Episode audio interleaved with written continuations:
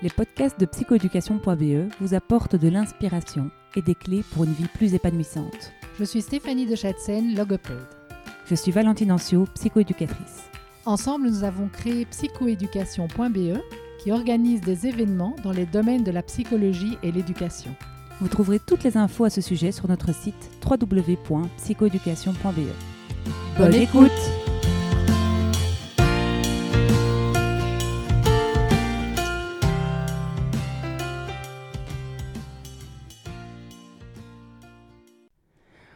Aujourd'hui, dans le podcast de psychoéducation.be, nous avons la chance de recevoir Géraldine Dechestret.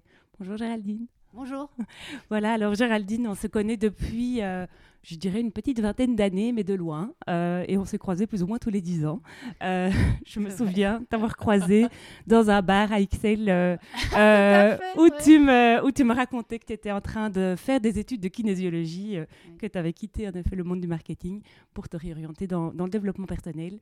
Et donc, ben, voilà, je suis ravie d'avoir la suite de l'histoire aujourd'hui et, et, que tu m'expliques un petit peu ben, voilà, qu'est-ce qui t'a amené dans cette discipline et qu'est-ce que tu fais aujourd'hui? Donc moi, j'ai commencé mes études de kinésiologie en 2007, pour être précise, après mon marketing. Euh, c'était, euh, j'étais dans une période de ma vie qui n'était pas tout à fait euh, lumineuse. j'ai été confrontée à pas mal de choses et j'ai senti, enfin en tout cas, j'ai eu ce besoin de travailler sur moi. Et donc j'ai rencontré plusieurs thérapeutes dans des disciplines différentes. Et puis, euh, je me suis dit, bah, tiens, j'ai dépassé certaines problématiques et certaines peurs. Et donc, euh, j'ai décidé à mon tour de me lancer. Et comme je te disais, ce que je trouve super intéressant quand tu accompagnes les gens, c'est d'avoir toi-même pu euh, connecter tes zones d'ombre auparavant, euh, tu sais ce que c'est d'être anxieux, d'avoir une angoisse, d'être euh, d'être triste, d'être en colère, de, de devoir faire face en fait aux imprévus, d'avoir cette résilience, de pouvoir accepter ce qui t'arrive et, et d'en faire quelque chose. Mhm. Et donc euh, j'ai tellement aimé mes études de kinésiologie qu'en fait je me suis plus jamais arrêtée d'étudier. J'étudie encore aujourd'hui. donc c'est vrai que j'ai pas mal de cordes à mon arc. Euh, et c'est vrai que c'est ça qui me permet d'aborder un problème dans, sa globalité, en fait. Mm. Euh, donc voilà. Est-ce que tu peux un petit peu, ben, pour que tout le monde comprenne bien de quoi on parle, euh, comment toi tu pratiques la kinésiologie? Parce que j'ai déjà, il y a un podcast sur le sujet, mais, mais j'ai l'impression que c'est une vaste discipline et que tout le monde ne la pratique pas de la même manière. Et donc j'aimerais connaître ton approche et comment, comment finalement toi tu pratiques euh, Oui, alors moi en fait c'est marrant parce que j'ai commencé par la kinésio, donc aujourd'hui j'utilise que très peu d'outils en kinésio. Euh, ce qui m'a, moi, enfin ce qui a vraiment fait sens pour moi, c'est euh, la mise au point d'un bilan énergétique qui reprend, si tu veux, tes forces, tes faiblesses, ce qui t'harmonise, ce, ce qui te déséquilibre. Mhm, mhm. Et, à partir de là, pouvoir partir avec tous mes outils pour euh, accompagner la personne. Parce que ce, bilan énergétique se fait donc en fonction de ton heure et ta date de naissance. Et elle me donne franchement une multitude d'informations sur ce que, sur ce que tu dois... Euh, J'aime pas le mot travailler, mais on pourrait dire quels sont tes challenges d'incarnation. Tu es venu sur Terre, quelle est ta mission de vie, de un, et puis qu'est-ce que tu dois dépasser dans cette vie-ci et, quand on a cet outil et, cette mise en lumière, on se rend compte qu'effectivement, on attire des choses à nous, des personnes à nous, des événements à nous qui, nous poussent toujours à, dépasser certaines choses et à comprendre certaines choses euh, compliquées pour nous. Je ne sais pas expliquer autrement. Et donc, à partir de ce bilan énergétique, je vais déjà voir ce qui t'appartient mhm. réellement, et puis je vais voir ce que tu portes de tes ancêtres, parce que on n'arrive pas dans une famille par hasard. Mhm. On n'a pas la place dans une fratrie euh, par hasard. Euh, et donc, c'est intéressant de, se dire tiens, ça, ça m'appartient et ça, je peux lâcher, c'est pas à moi. Ok. Alors, il y a aussi tous les problèmes de. Tu as sûrement étudié ça, toi, dans ta psycho, des croyances qui nous limitent. Tout à fait. Donc, c'est l'idée aussi de dépasser ces croyances qui nous limitent, mhm. euh, de dépasser aussi cette espèce d'éducation euh, c'est souvent ce que j'ai en consulte, c'est je ne peux pas briller en fait. Euh, il y a mhm. une question d'humilité déplacée peut-être, mhm. ou en tout cas qui nous empêche d'être là où on devrait être.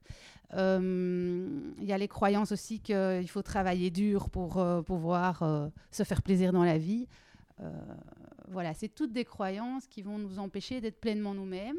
Puis il y a aussi la projection de nos parents. Qu'est-ce que nos parents voulaient pour nous? Ben, en fait, aujourd'hui, on est des adultes et, on remercie nos parents pour tout ce qu'ils nous ont donné pour nous autonomiser, mais on n'est pas obligé de suivre ce qu'eux avaient prévu pour nous, finalement. Mhm. Euh, euh, parce qu'il y a beaucoup de parents qui vivent par procuration au travers de leurs enfants. Et, c'est vrai. Et, et c'est pas du tout un reproche ou un jugement, c'est, je pense, assez légitime, mais c'est reprendre conscience de qui on est, vers, vers quoi on veut aller, de ce qui nous appartient, ce qui ne nous appartient pas. Euh, et laisser aussi euh, l'autonomie de l'enfant, en fait, mm. lui laisser euh, être dans sa propre vie à lui, même si c'est peut-être pas toujours celle qu'on aurait voulu pour lui, mais mm.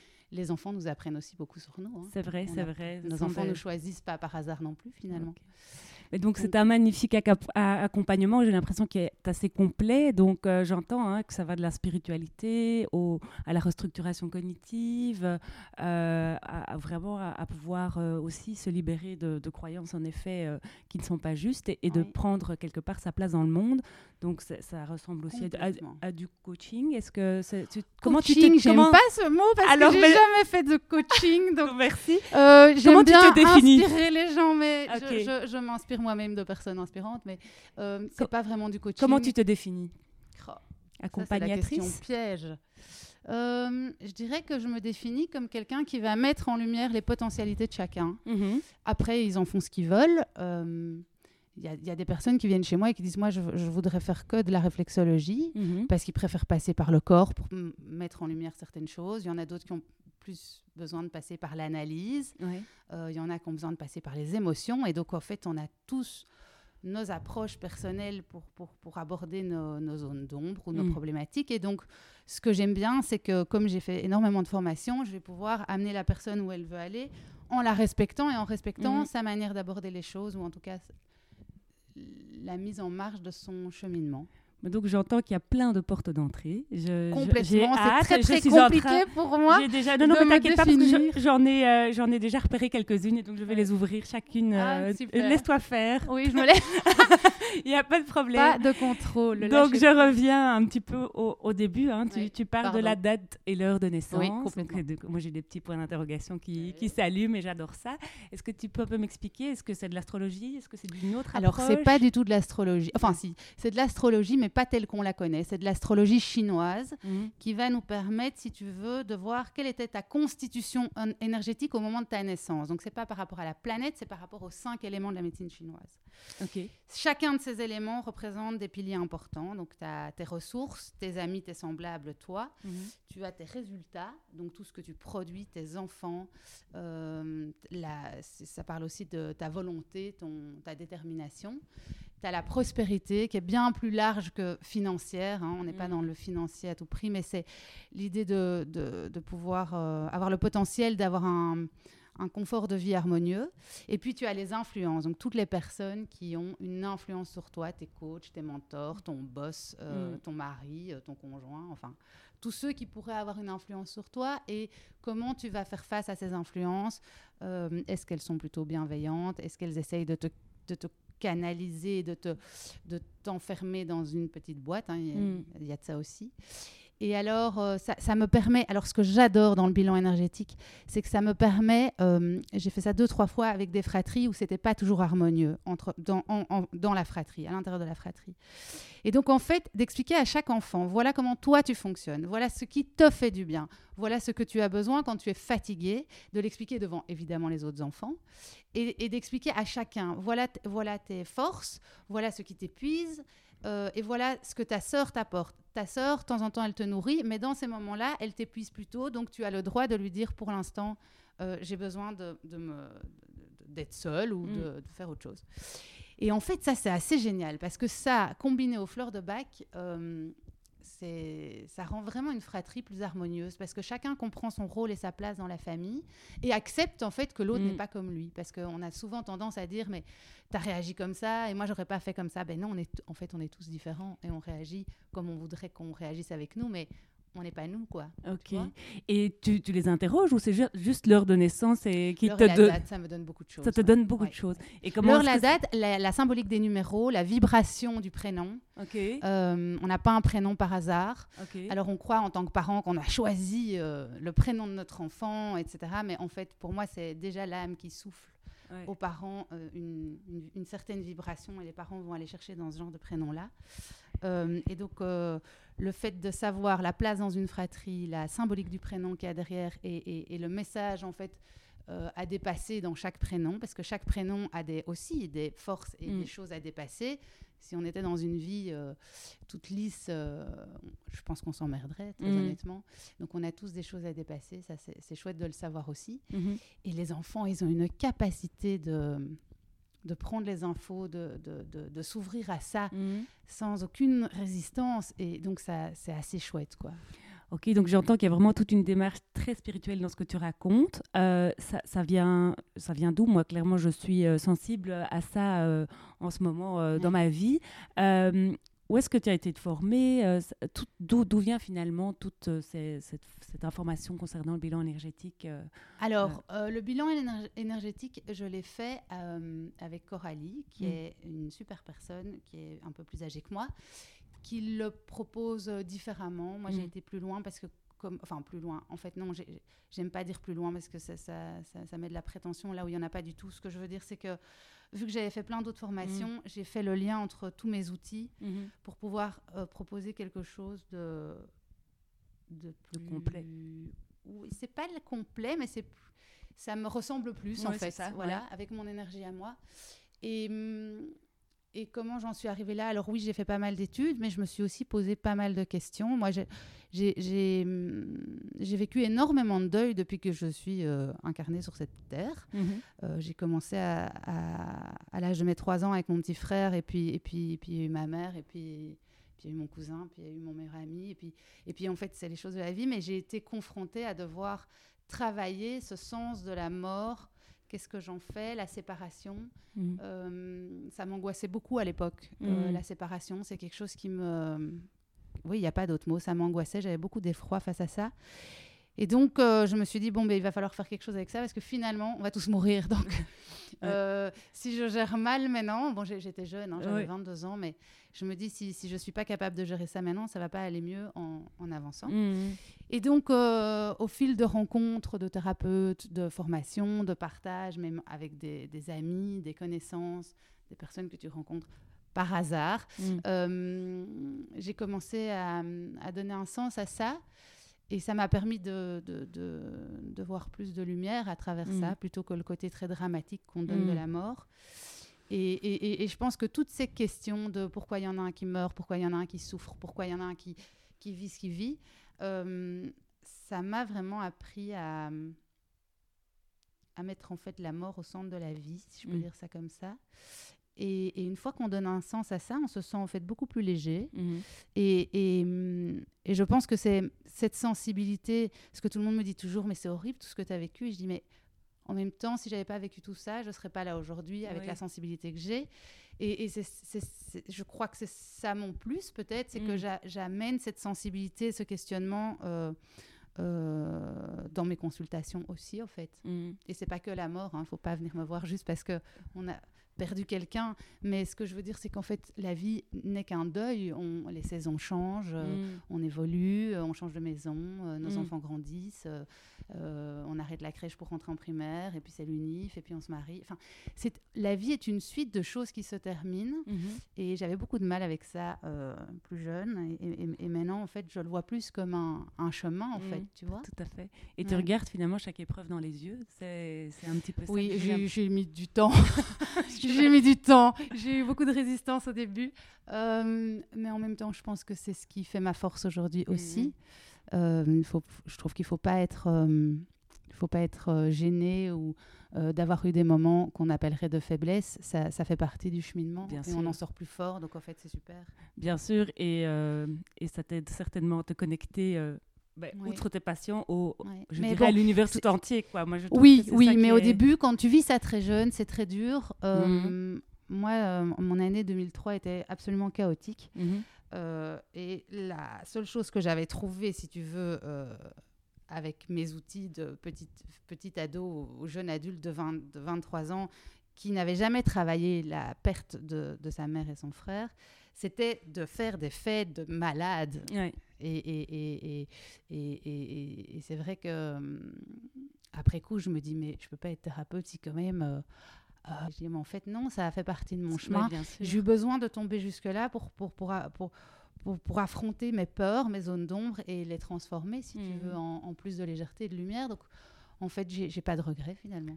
Bien sûr, et d'autant que je discute avec beaucoup, beaucoup de gens euh, grâce à, ce podcast notamment, et, et on n'était clairement pas aussi conscients que les, les vingtenaires d'aujourd'hui. Euh, non, pas du tout. Donc, euh, je clairement, enfin, tu vois, je me dis, on n'était pas du tout armés pour faire face à ça. Enfin, euh, non, et puis on nous permettait pas de faire ça. Moi, quand j'ai perdu ma mère, j'ai mm. pas été à son enterrement. On m'a pas mm. dit qu'elle allait mourir. On mm. m'a pas permis de lui dire au revoir. C'est quelque chose aujourd'hui qu'on ferait plus. En fait. Évidemment. Alors, j'ai aucune rancœur par rapport à ça parce que je pense que les parents font toujours du mieux qu'ils peuvent et la solution, c'était de me protéger à leur manière. Mais, mm, mais quand tu vois aujourd'hui, quand, mon frère était malade, euh, on habitait Paris et euh, mes parents m'ont mis chez ma tante à Bruxelles pour, pendant six mois. J'avais deux ans parce que mon mm. frère était en réanimation à Necker. Et on se dit aujourd'hui, mais en fait, seul, séparé de tes parents et mm. de ta fratrie pendant six mois, c'est énorme. C'est, on ferait plus ça aujourd'hui. Mais c'est pas grave, c'était mon chemin en fait. Tout à fait. Et en fait, une fois qu'on accepte que c'est son chemin dans ses épreuves, euh, je dis pas qu'elle se résolve tout de suite, mais c'est déjà plus léger en fait.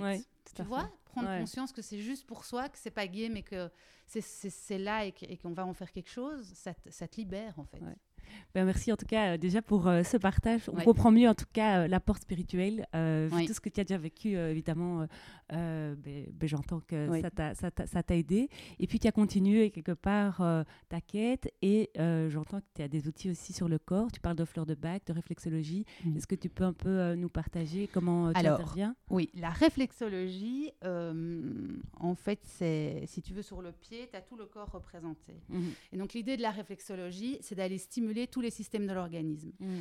De nouveau, quand je fais une réflexo, je vais toujours demander la date et l'heure de la personne parce que selon sa constitution énergétique, euh, si tu veux, chaque, chaque euh, comment expliquer ça de manière claire? Chaque élément, les cinq éléments de la médecine chinoise représentent des organes, des, organes, des systèmes, des émotions, euh, etc. Donc, si je vois qu'une personne est fort, fort déstabilisée déjà, enfin déséquilibrée à la base dans son dans sa constitution propre au moment de sa naissance, je vais pouvoir aller rééquilibrer en réflexologie. Donc ça, c'est déjà très chouette. Euh, et puis, c'est la réflexologie, c'est au-delà de ça, c'est de la détente, c'est une détoxification profonde du corps. Euh, et on passe à travers les pieds et le système plutôt métabolique, mais pour réveiller la conscience aussi. Il y a des gens qui, sont, qui préfèrent avoir cette porte d'entrée-là pour avoir des prises de conscience, et puis il y en a d'autres qui vont, qui vont choisir autre chose. Euh, ce que je propose aussi, que j'adore, c'est l'Access Bar. Ça, c'est vraiment euh, faire un reset, si tu veux, de ton ordinateur mental, c'est-à-dire de ton cerveau. Et donc, j'utilise des points sur la tête que je vais faire pulser, mhm. qui va, et ça va vraiment permettre de nettoyer toutes les croyances qui nous limitent. Donc ça, c'est vraiment super aussi. Et ça, comment c'est comme de l'acupuncture Non, c'est un bête. Euh, c'est c'est quand tu dis acupuncture, ça pourrait être acupressure, encore que non, c'est vraiment un toucher léger de certains points énergétiques qui se trouvent sur la tête. Ok. Et c'est assez chouette aussi. Euh, les fleurs de bac. Ben, les fleurs de bac, euh, je les propose surtout pour euh, continuer le travail qui a été fait en séance, tu vois. Et qu'est-ce que tu m'avais demandé Donc, c'était la porte d'entrée corporelle, si, il y avait d'autres outils. Il y, a pas les fleurs de bac, je l'utilise pas vraiment en porte d'entrée. J'ai pas beaucoup de consultations où les gens viennent que pour des fleurs de bac. Euh, et même avec les enfants, les enfants, je vais travailler en symbolique animale. Donc, euh, je me suis fait une petite collection de, petits animaux en plastique, là, les Schleiss. Et donc, je demande à l'enfant euh, d'aller se pêcher lui, de pêcher ses parents, sa fratrie, ou d'aller pêcher sa maîtresse, ses copains de classe. Et je vois tout de suite ce qui se joue à travers l'archétype de l'animal, hein, parce que l'animal est une symbolique mhm. dans la conscience collective aussi et de voir comment il les dispose sur la table. Et ça me donne une, une multitude aussi d'informations. Et alors, à partir de là, je vais proposer des fleurs de bac. Mais les enfants, j'aime bien faire un bilan énergétique en plus condensé, c'est-à-dire que je ne rédige pas 10, 10, pages comme, comme mm. pour les bilans des adultes, mais pour qu'ils comprennent, qu'ils soient entendus et reconnus dans son fonctionnement à lui. Mm. Et en fait, une fois qu'un enfant se sent entendu et reconnu dans son fonctionnement, euh, déjà, il est ouvert à la suite de la consultation, donc c'est assez chouette. Ok. Donc j'entends que tu, tu, vois des enfants, j'imagine des ados et des adultes. Oui, j'ai tout. La problématique euh, pour venir te voir, il n'y en a aucune. Il y en a aucune. C'est juste l'envie, d'une introspection, d'une prise de conscience de quelque chose ou, ou, une problématique momentanée par rapport à quelque mm. chose. Je pense à un enfant de deux ans qui fait des crises et qui n'est pas capable de s'exprimer euh, correctement. Est-ce que ça, ça, pourrait être... Oui, euh, complètement. Donc ça, je trouve que c'est intéressant. Euh, oui, alors, alors les enfants de deux ans, justement, ils sont à un âge, je trouve, alors j'ai pas fait la psycho comme mm. toi, mais je trouve que les enfants de deux ans, ils sont à un âge où ils apprennent à parler, mais ils sont ils n'arrivent pas encore à exprimer exactement et nuancer toutes leurs émotions et toutes leurs envies. Donc, rien que ça, d'expliquer à un enfant de deux ans comment mm. il fonctionne, il lâche. Mm-hmm. Euh, après, on va aller expliquer pourquoi, pourquoi il a cette colère. Est-ce que mm. c'est à lui? Est-ce que c'est pas à lui? Euh, C'est là aussi que j'interviens en transgénérationnel. Mm-hmm. Quand je sens que c'est pas à lui, je vais aller voir avec qui il est en lien sur son sur son arbre, enfin sur, sur, sur ses ancêtres. Et, hum, et, alors, comment ça se passe? Comment tu fais ça? Avec les dates aussi de naissance, de mort, de mariage, les, les rangs dans la fratrie. Et alors, ce qui est super en transgénérationnel, c'est que tu termines toujours la séance par un acte symbolique, parce que ton cerveau ne fait pas vraiment la différence entre le réel et l'imaginaire. Il a juste besoin d'être en 3D pour, pour, pour, pour, pour poser l'acte.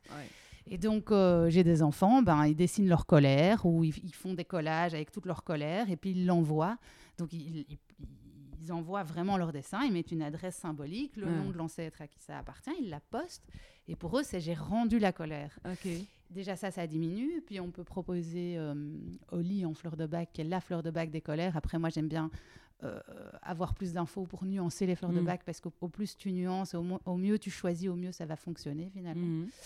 Donc, euh, non, j'ai plein d'outils. En fait, c'est ça qui est compliqué, c'est que je ne sais pas vraiment comment me définir mhm. et j'ai jamais les mêmes séances. Donc, j'ai abandonné l'idée de préparer une séance parce que toutes les séances sont toutes différentes. Mhm. Donc, euh, donc, voilà. Ok, et alors, ben donc, si on revient sur ces fleurs de bac, tu peux un peu nous expliquer euh, en quoi ça consiste euh, Comment alors, les fleurs de bac, j'organise justement un atelier mhm. le, 20, le 24 septembre. Mhm.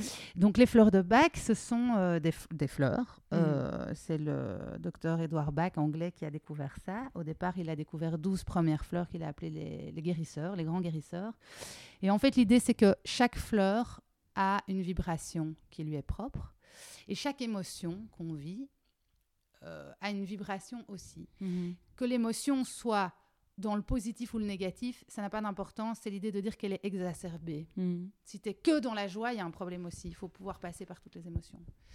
Donc on dit je suis joyeux, oui, mais c'est pas bon non plus d'être bloqué dans sa joie. C'est parce mhm. qu'on a des codes ici qu'il faut rire et être joyeux et, et, jamais se plaindre et tout ça. Mais c'est voilà, c'est quand l'émotion est exacerbée, le fait de prendre la fleur qui a exactement la même vibration que l'émotion de départ, ça va permettre à ton émotion d'être canalisée et de, de, de, revenir à quelque chose de plus mesuré en fait, de plus de plus harmonieux.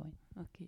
Et donc ça, ce sont des petits euh, flacons qu'on retrouve partout. Hein, oui, euh, alors moi, ce que je fais évidemment en séance avec les petits qu'ils adorent, c'est que euh, à la fin de la consultation, je leur dis qu'ils peuvent faire leur potion magique. Donc ils vont dans mon bureau, je leur donne les fleurs parce qu'il y, a des enfants qui savent pas encore lire, hein, j'ai des très petits aussi.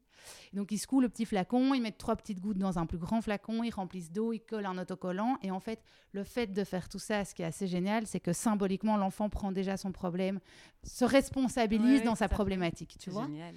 Et ils sont super contents, ils ont l'impression d'avoir un truc de dingue. Enfin, c'est vraiment super en fait. C'est chouette. Donc c'est génial. Donc j'entends hein, vraiment qu'il y a beaucoup, beaucoup, beaucoup de choses. J'ai aussi l'impression qu'il y a beaucoup de créativité aussi dans ton approche. Donc tu as des consultations, j'entends que tu as des ateliers où tu diffuses en fait euh, tous ces petits outils, enfin ces petits outils, c'est pas des petits outils, il y en a qui ont l'air d'être assez costauds. oui, mais... ce sont des outils simples et puissants, donc c'est vraiment génial. Oui, l'idée des ateliers, c'est qu'en fait, je me rends compte que j'adore animer, enfin, j'adore animer un groupe, j'adore transmettre, j'adore rencontrer les gens, j'adore partager avec les gens. En fait, moi, je suis une grande philanthrope, donc euh, et j'adore parler. Donc, donc, en fait, tout ça m'a amené à me dire, je vais faire des ateliers en petits groupes. Mhm. Pourquoi des petits groupes? C'est parce que j'aime bien l'idée que ce soit qualitatif. Euh, et que je trouve que dans des grands groupes, on, se perd un peu. Puis il y a certaines personnes qui sont plus introverties, qui n'osent pas déposer ce qu'elles rencontrent dans leur vie. Donc c'est souvent des groupes entre, ça dépend, entre, entre 5 et 12 participantes. Et ce sont des ateliers qui vont durer ou la matinée, donc 9h30, euh, 12h30, ou euh, jusqu'à 15h30. Ça dépend vraiment du thème et de l'intervenant. Mhm. Euh, la plupart des ateliers, c'est moi qui les donne, mais j'adore euh, quand je trouve un chouette intervenant, que j'aime bien ce qu'il fait, que je le sens passionné et que je sens qu'il a envie de transmettre aussi ses outils. Alors je propose à des intervenants de venir. Mhm.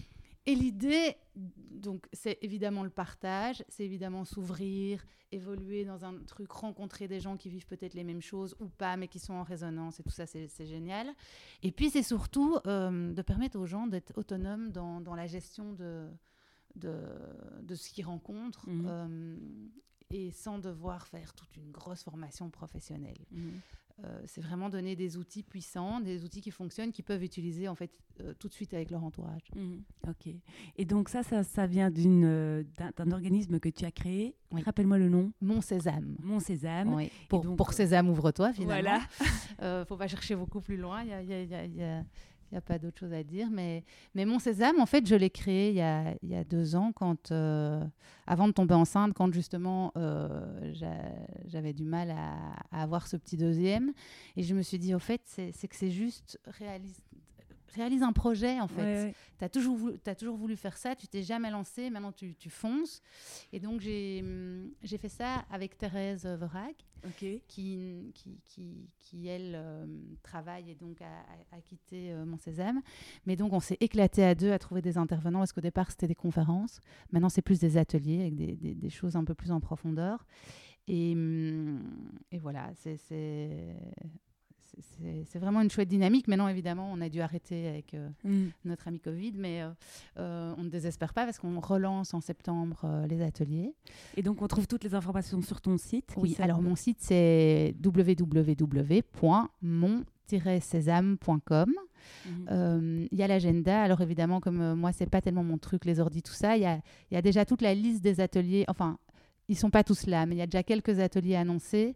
Euh, mais les, la réservation n'est pas encore possible puisque je comprends pas euh, mon, truc Wix là. mais, euh, mais voilà, ça, ça va venir. Mais au moins, il y a déjà les premières informations sur les différents thèmes qui sont abordés. voilà, J'imagine qu'il y a un formulaire de contact. Et Complètement. Donc, tout est bien expliqué, enfin du mieux que j'ai pu en fait, parce que c'est, je suis plus intuitif qu'analytique, donc pour, pour, pour pondre des textes, tout ça, c'est pas mon fort. Mais voilà, j'ai essayé de rendre ça plus ou moins accessible, je pense. Mais en tout cas, euh, Géraldine, j'ai trouvé ça passionnant. Euh, j'ai pas vu le temps passer. On sent que tes yeux brillent, que tu incarnes tout ce que tu racontes, que vraiment, euh, c'est voilà, c'est une joie pour toi de te lever le matin. Et, Complètement. J'adore mon boulot. Voilà, de passer chaque journée avec les personnes que tu rencontres. En tout cas, c'était un plaisir pour moi de t'interviewer. J'ai juste envie d'en savoir mille fois plus. Donc voilà, j'espère qu'on pourra continuer à collaborer d'une manière ou d'une autre. Mais en tout cas, voilà, Merci. Merci Valentine.